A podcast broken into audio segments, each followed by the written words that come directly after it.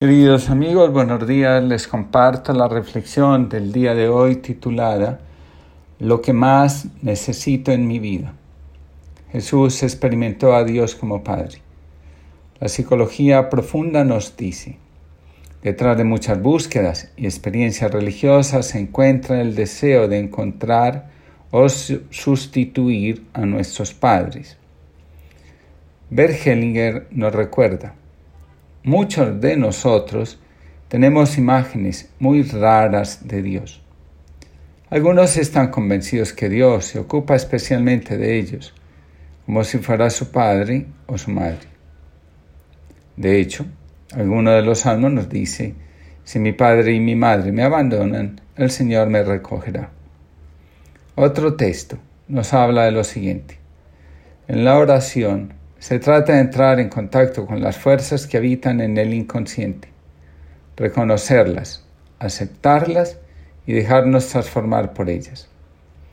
El objetivo de ese esfuerzo es liberar a Dios de las proyecciones neuróticas de nuestra infancia y poder vivir una relación auténtica de encuentro con Él y poder experimentar el poder transformador de su amor, vivir centrados y concentrados en aquellos asuntos no resueltos con nuestros padres, nos impiden una relación adulta con Dios y una disposición de nuestra voluntad para querer y, buscar la voluntad de Dios.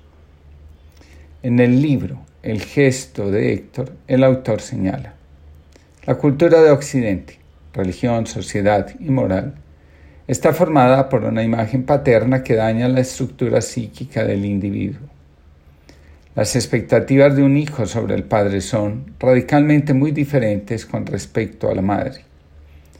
¿Qué pasa cuando un padre es víctima de la injusticia?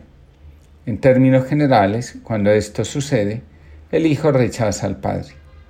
Los hijos siempre anhelan un padre fuerte y triunfador. La tradición de Occidente prefiere un padre injusto y vencedor antes que un padre justo, compasivo y amoroso, pero perdedor ante el mundo. Cuando se construye la imagen de un padre fracasado, se pierde la fuerza para estar en el mundo y atravesar las dificultades y desafíos que éste presenta. Lo anterior podría ser una buena explicación a la fuerza que tiene aún el Dios del Antiguo Testamento sobre el Dios compasivo y misericordioso anunciado por Jesús y presentado en el Nuevo Testamento. En la actualidad, Muchos discursos cristianos tienen como fundamento la imagen de un Dios que castiga, separa a los buenos de los malos, premia y castiga, y tiene una voluntad manifiesta de querer acabar con lo que él mismo creó, el universo. La indiferencia y ateísmo de muchos está sustentada en la debilidad de Dios. El Dios que perdona, que no reacciona violentamente ante la injusticia, que invita a la reconciliación y al perdón, que permite la muerte de su Hijo en la cruz, crea un escándalo, a veces impresionante, en la psique de muchos. Esta supuesta debilidad de Dios, como lo dice Luis Soya, no corresponde a los deseos internos de un Dios que muestra todo su poder, haciendo justicia a la manera humana, destruyendo a todos los que practican el mal. Hace poco pasé por un centro de culto religioso. El discurso que se escuchaba era más o menos el siguiente. Recuerda que eres hijo de Dios, del linaje de David, eres rey, y Dios, según su promesa, ha puesto bajo tus pies todos los tronos y dominaciones. De inmediato recordé las palabras del demonio a Jesús.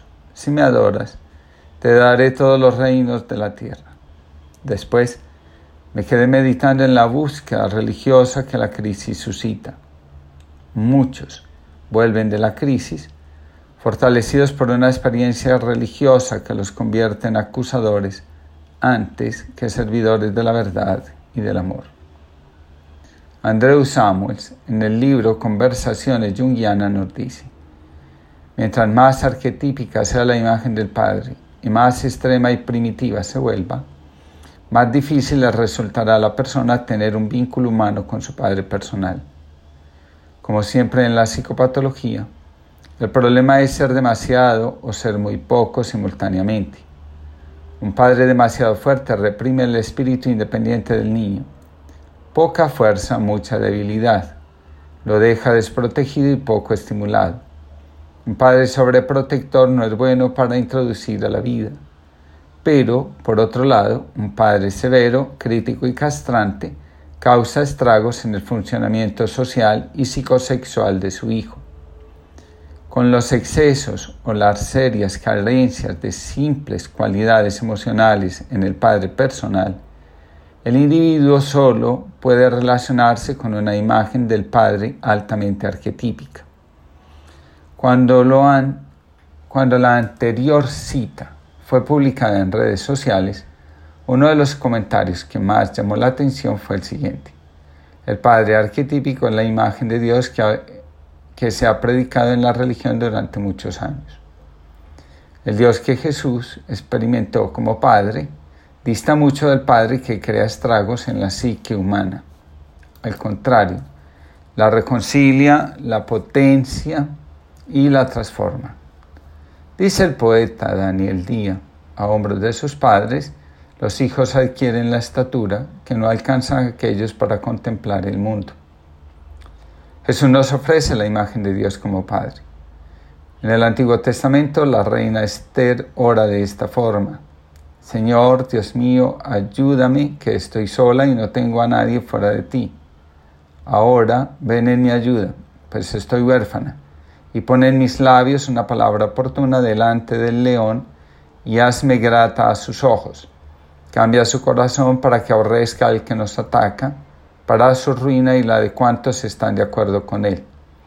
Líbranos de la mano de nuestros enemigos, cambia nuestro luto en gozo y nuestros sufrimientos en salvación. La respuesta del Nuevo Testamento es, Dios solo sabe dar cosas buenas. Cuando le pedimos a Dios lo mejor para, nos, para nuestras vidas, Él de inmediato nos atiende. De ahí la necesidad de conocer en lo más profundo de nuestro corazón qué es lo que verdaderamente necesitamos para nuestra vida. Solo en la medida que purificamos nuestro corazón podemos conocer nuestras verdaderas y auténticas necesidades. Recordemos que en la medida que nuestro corazón purifica sus afectos y se libera de los apegos, encuentra la libertad que necesita para dirigirse a Dios, como un hijo que sabe hacerse cargo de sí mismo, a un padre que está dispuesto a darle lo mejor. De ahí la importancia de trabajar en el orden de nuestros afectos. La afección desordenada es una idea cargada de afecto. Es una fuerte inclinación hacia algo, cosa, persona, lugar o actividad que polariza nuestras energías y nos pide una y nos pide nuestra atención y nuestro tiempo. La afección desordenada adquiere la fuerza secreta de un símbolo y forma parte de nuestra opción vital irrenunciable es central en nuestra vida y por eso impide elegir cualquier cosa que la ponga en cuestión. Y es que la afección desordenada esconde siempre una ganancia secundaria.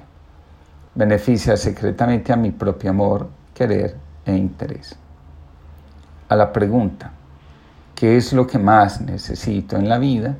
Podría responder sin ninguna soberbia y tampoco sin falsas humildades.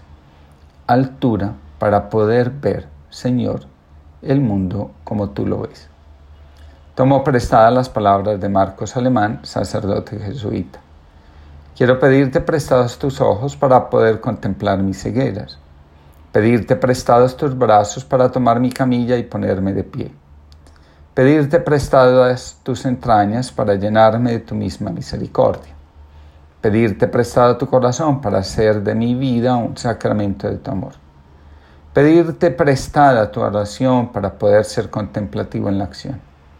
Pedirte prestadas tus lágrimas para aprender a sonreír con los demás. Pedirte prestado tu peregrinar para nunca instalarme. Pedirte prestada tu autoridad de Mesías para solo dejarme conducir y llevar. Pedirte prestada tu encarnación para que sin perder de vista el reino me embarre cada día con nuestra historia que hoy sepamos pedir lo que realmente necesitamos para nuestra vida y que el Señor nos lo conceda.